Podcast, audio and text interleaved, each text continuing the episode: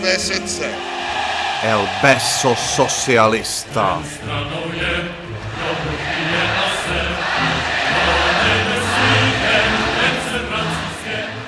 Dos amigas, una en Praga, la otra en Buenos Aires, entre mates reflexionan sobre la cultura postcomunista. Hola, Delita, ¿cómo estás? Hola, bebé. ¡Feliz cumpleaños! Ay, pero muchas gracias. Fue ayer igual, pero está bien. Ah, Sigo, Bueno. aceptando, sigo aceptando saludos tardíos, me encanta.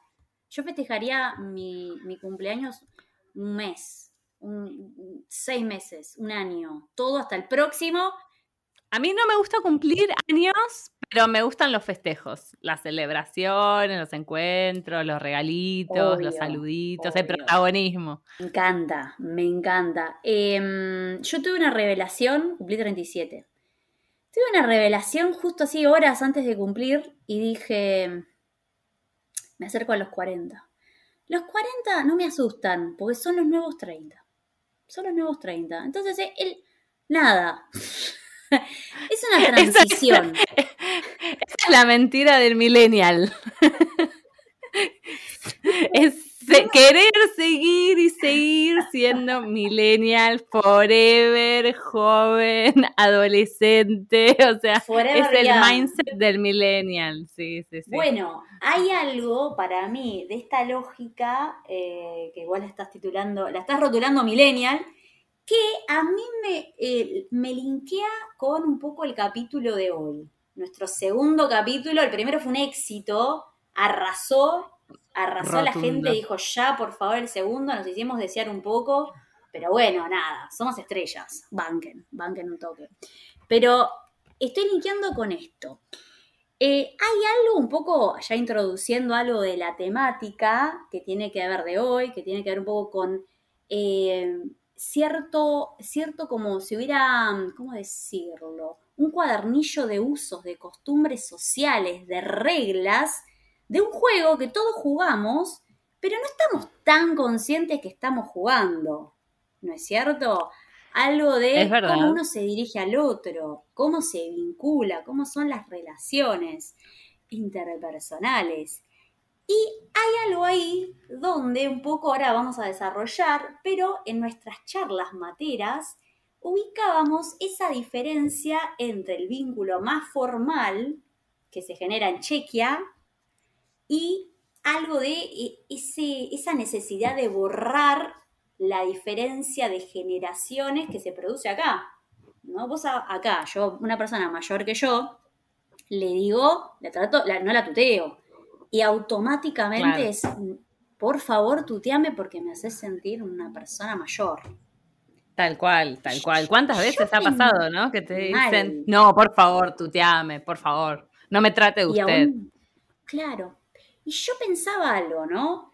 Que no es tanto, o sea, por un lado puede ser una vía de esa necesidad por ahí que tenemos nosotros de sentirnos más cerca del otro, ¿no? De como de tratar de borrar algo de esa distancia, pero yo creo que hay algo más y que tiene, obedece a un motor eh, muy egoísta que es no quiero sentir que soy mayor, que soy adulto. Creo que hay algo de, de la Forever young. Forever Young, hay algo de la vejez que no garpa, no es sabiduría, ¿viste? Es como, hay algo de eso para mí en juego. ¿Cómo linkeaste todo? Me encantó.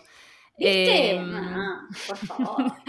bueno, la edad te está trayendo sabiduría, Adeli. mal, mal, mal, mal. Tengo sabiduría y juventud, porque las 40 van a ser los nuevos 30, así que ya está, ya está. Vivo en este universo de, de imaginario. Lo que veo en República Checa, ¿no? Lo que me pasa a mí.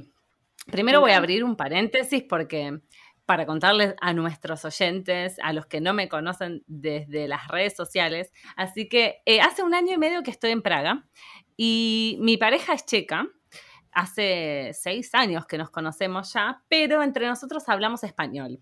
Así que Mm. recién ahora me estoy eh, sumergiendo en el mundo de las, de las lenguas eslavas, que es un uni- universo totalmente paralelo al nuestro, al de los hispanohablantes, porque la verdad que la lengua eh, checa y las lenguas eslavas en general no tienen nada que ver con el español.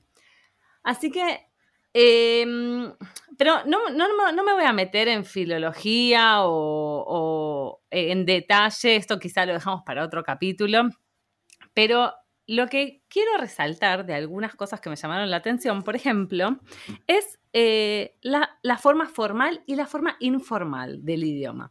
El otro día estaba en el río, yo estaba tomando sol, eran las 5 de la tarde, había tres, tres, pibitos, no sé, 11 años que estaban pescando. Bueno, estuvimos ahí un rato como sentados. Los pibitos pescando, recancheros, los pibes además pescando sacaron un pez buenísimo, se sacaron la selfie, lo, devolvieron, o sea, unos capos los pibes. Porque además tienen conciencia de la naturaleza, del impacto, no, no, genial. No, no, no, capos, lo midieron. viene arrasando. Y bueno, nada, cuando yo me fui, los saludo y les digo, Nazcledano, Nazcle, Nazcledano. Y estaba Karel al lado mío, mi, marido, y me dice, no, no, no, no, no podés decirle Nazcledano a estos pibes. Ay, ¿por, Dios, qué? Por Dios, ¿qué, Le dijiste guachos. ¿Qué le dijiste? Claro, Nazcledano es adiós, hasta luego. O sea, ¿por qué está tan mal que les diga Nazcledano? Y él me, me, explica que no, que Nazcledano es la forma formal. Yo les tendría que haber dicho ahoy que quiere decir hola y chau a la vez. Ahoy. Ajá, como los marineros. Parece que la tomaron, lo tomaron de algunos marineros eh, mm. inmigrantes acá. Pero bueno, esa es la forma de decir hola y adiós eh, de forma informal. Informal, o sea, como un mayor se eh, vincula, direcciona su mensaje hacia una persona de menor edad. Esa sería la regla. Exacto, esa sería la regla. Em, lo que pasa es que hay demasiadas reglas y te voy a contar mm. cómo se sigue complicando la situación. Me encanta, Por ejemplo. Me encanta. Give me complication, give it to me. la regla dice que el que tiene mayor jerarquía social es mm. el que eh, autoriza a la otra persona a tutearse a empezar a tutearse. Por ejemplo, puede ser el que tiene mayor jerarquía social en el trabajo, en el ámbito laboral, o, por ejemplo, el que tiene mayor edad, o en el caso de los géneros, la mujer autoriza al hombre. Hay una ceremonia en la que, como si fuese el pedido de mano, en la que se da la autorización para que el otro empiece a tutearte. ¿No? Entonces. Es como regla sobre regla sobre regla, ¿no? Es como que si uno eh, como que nace con un manual, ¿no? Y como que te van de alguna forma transmitiendo, ¿no? Como regla por regla. Me, encanta. Me parece como súper interesante. Pero aparte hay algo que pasa obviamente en todas las culturas, eh, donde uno no ubica, ¿no? Pensaba esto, ¿no? Uno no ubica todas estas reglas porque se nos fueron eh, transmitiendo de una forma, em, ¿cómo decirlo? Muy, muy natural. No recaen, digamos, o mejor dicho, recaen en el ser. Se van estructurando y armando con nuestra identidad. Por eso, una de las cosas que me parece tan piolas eh, de este podcast que hacemos es que a partir de la mirada, de la lectura que argentas pueden hacer sobre la cultura checa, uno a la vez puede hacer un rodeo sobre eso y replantear y pensar nuestra, nuestras culturas y todas esas reglas que están naturalizadas y que nosotros no las vemos, porque estamos ahí, porque crecimos así, con todo eso. Como que hay algo de esa exterioridad que me parece que sirve como para para despertarte y decir, ah, ok, hay un montón de cosas que yo también seguramente hago y no las estoy, no las vemos. Claro, a mí me llama tanto la, atención, pero cuando se lo comento a los, a mis amigos, a los checos, pero bueno, es así. Es se dicen, claro, nunca se lo preguntaron por qué seguís esa regla, por qué no la mm. puedes romper y por qué estás tan enredado en, mm. en eso, ¿no? Porque empieza a ser un enredo total. Por ejemplo, te voy a contar lo que le pasa a Karel en, una, eh, en, su día a día, ¿no? Sí. Él, eh, al, trabajar, él, es project manager, trabaja en un proyecto, como que coordina un proyecto y tiene una señora que trabaja para él, una señora de 65 años. Entonces, la señora lo trata de usted a Karel. Y a él le, choca, porque claro, Karel tiene 35 y que una señora de 65 le diga, eh, buenos días, señor eh, Stepanek, no le puede decir Karel, buenos días, señor Stepanek, le, le, produce ahí un ruido. Mm. Pero claro, no se puede desenredar porque nadie sabe quién es el que le tiene que dar permiso para empezar a tutearse, porque en este caso, Karel es el de mayor rango laboral, pero la señora es mujer, entonces ella tendría que ofrecerle al hombre y además ella tiene más edad que Karel. Entran en contradicción las reglas, ¿no? Y ahí para dónde disparamos. Bueno, esto que te contaba de las ceremonias que se dan para eh, realmente como si fuese el pedido de manos para empezar a desenredar mm. eso y, empezar a tutearse, que puede, puede darse después de muchísimos años. Por ejemplo, le pasó a Karel mm. que sus, sus ex suegros nunca le dieron autorización para tutearlos y pasaron 10 años. Yo, creo que no lo quería mucho. Los ex suegros, ¿eh? yo creo que no lo quería mucho. Aprovecharon esa. Mantengamos distancia. Te lo pido, por favor. Bueno, me parece como, como súper interesante. Ah, bueno, para mí vas a decir lo, de este, esta ceremonia de pedido, como pedido de mano, que es esta habilitación. Esta habilitación generalmente se da cuando están borrachos, típico de los checos. Suelen pasar en los bares, en los casamientos, eh, cuando ya están ahí desbordados, eh, bueno, dale, nos empezamos a tutear. Bueno, me parece que claro, es como súper interesante porque además, ¿no? Tras que hay reglas sobre reglas sobre reglas, también hay una regla para poder esto, ¿no? Como autorizar al otro a que te tutee. Es como, ok, en estos contextos festivos, en los espacios de eh, más eh, lúdicos de esparcimiento, cuando vas a un bar, cuando estás escabio, ok, ahí es donde generalmente se puede hacer la transición, ¿no? Es como esto de espacios donde se puede soltar, liberar la bestia, ¿no? Como que hasta está reglamentado eh, el descontrol, para decirlo de una forma así como más dramática.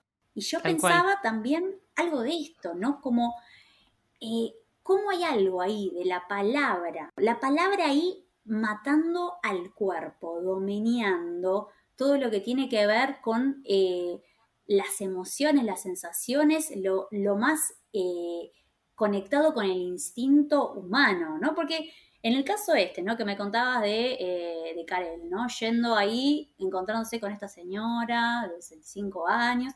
Bueno, en vez de ir, ¿no? A la regla en juego, ¿por qué no puedes agarrar y pensar, bueno, yo, ¿cómo me siento con esta persona? ¿No? ¿Es alguien que recién conozco? Eh, ¿Es una persona con la que ya vengo trabajando hace tres años?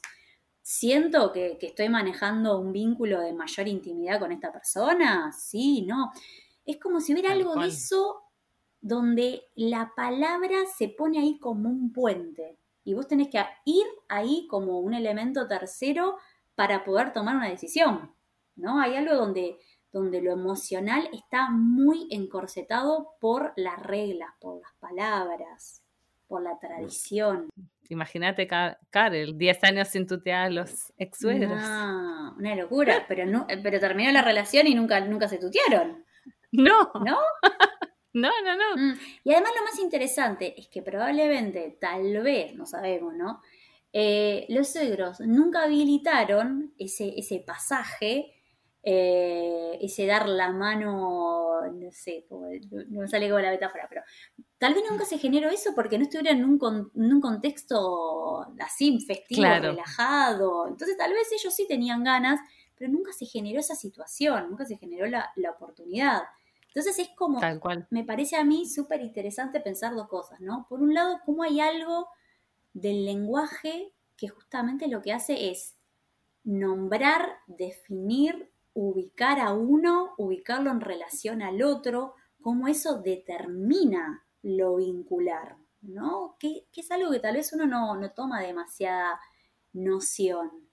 Eh, y por otro lado, lo que también me parece que denuncian estas contradicciones es eh, justamente todo lo que tiene que ver con el andamiaje eh, de las reglas socioculturales, que es todo, todo lo que está hecho y construido por el hombre, ¿no? Y que nos antecede, y que como está dado de forma naturalizada, uno no, se lo cuestiona, no lo piensa, no lo pone ahí en juego a jugar. Sí, porque al final sigue siendo una convención, es una construcción social, es una convención. Bueno, ¿quién te dijo que tiene que ser así y que vos no podés tutear al mayor o no podés tutear o, no puedes tutear a la cajera del supermercado? Porque claro, a mí me ha pasado muchas mm. veces que al revés le traté de las, con la forma informal a hoy, que quiere decir hola, a la cajera del supermercado. Pero claro, no puedo y decir. re mal.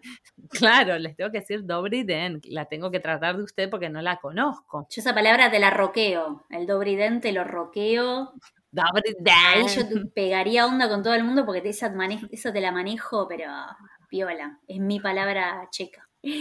Bueno, me parece como interesante esto, ¿no? Por ahí pensar algo, eh, como te decía yo, ¿no? De este rodeo eh, donde uno puede visualizar lo que pasa por ahí en otras culturas, pero hay algo de, lo que tiene que ver con, nuestra situación que yo no sé si nosotros lo tenemos muy en claro. Como que tendríamos que preguntarle a un checo como para que venga y nos diga, che, esto que hacen es rarísimo quedarnos pensando qué construcción social en la comunicación tenemos eh, incorporada y no, no, nos damos cuenta o, a la que nos gustaría romper o cambiar. Hmm.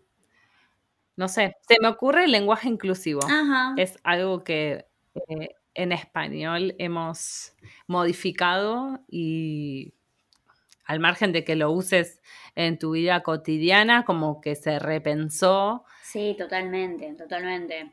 Sí, porque aparte, eh, un poco a mí lo que me parece interesante del lenguaje inclusivo, más allá de que uno sea un dogmático en usarlo o no usarlo, viste que hay personas que como que se vuelven locas con esa modificación y otras que ya lo tienen como esto súper internalizado y también te lo usan para todo, que también te, te enloquece un poco, ¿no? Como la escucha eh, tan, tan dogmática, a mí por lo menos.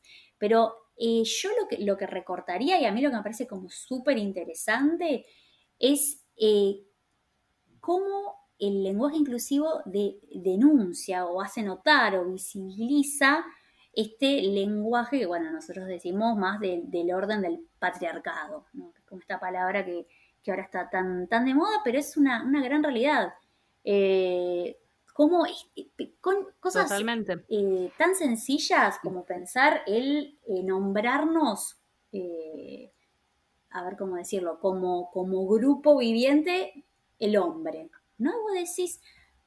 Claro. No, bueno, y si hubiera sido la mujer, hubiera La humanidad es el hombre. Claro, la humanidad es el hombre y un montón de cosas que el lenguaje inclusivo vino a visibilizar. Lo interesante es eso, cómo ciertos fenómenos nos despiertan y nos hacen tomar conciencia eh, de situaciones totalmente como, como ya incorporadas y dadas, dadas por hecho. Así que bueno, me parece que sí es un me parece súper interesante. Sí, Sí, sí, sí. Bueno, nos podemos quedar pensando, podemos hacer pensar a nuestros oyentes, nos pueden escribir en las redes sociales, nos pueden, seguir en Instagram. Ade está como Adela Isola en Facebook y en Instagram y yo estoy como Wander Nati, así que follow us y bueno, estaremos en el próximo capítulo hablando una temática interesantísima. El beso fraternal socialista.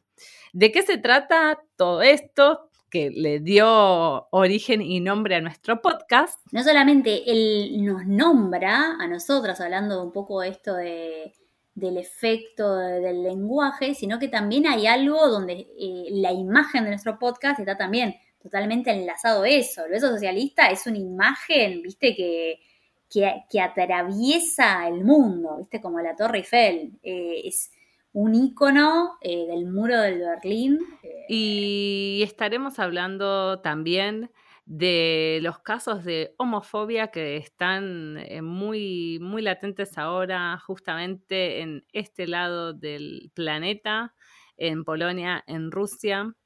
Así que bueno, los Bueno, dejamos ahí, vamos, les dejamos ahí picando la temática, vamos.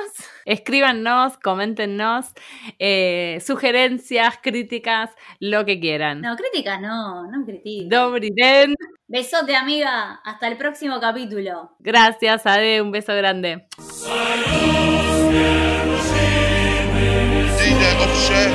A je třeba vložit nohy celé své srdce.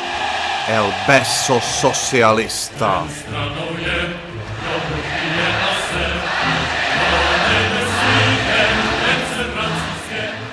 Dos amigas, una en Praga, la otra en Buenos Aires, entre mates reflexionan sobre la cultura postcomunista.